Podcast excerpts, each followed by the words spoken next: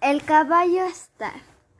En cierta ocasión había un campesino que era humilde, amigable, bondadoso y honesto. Un día recordó que era el cumpleaños de sus muchos amigos y buscó su regalo.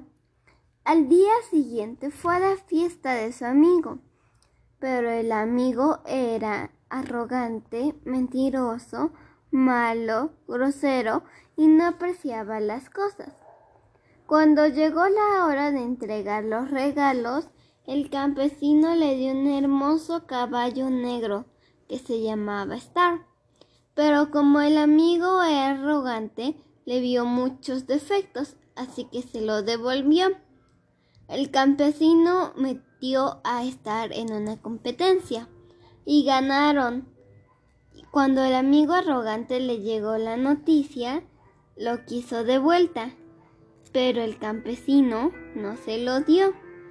Entonces en la noche el amigo se metió al corral y se lo robó.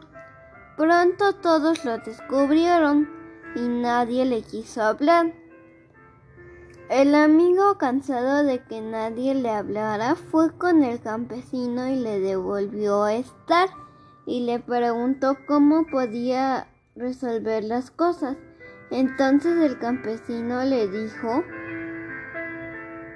que le dice que debería ser más amable con todos. Entonces ayuda a todos y los trata bien. Todos lo habían perdonado y el amigo nunca más fue arrogante. Fin. Moraleja. No encuentres defectos a lo que te den y no desprecies regalos.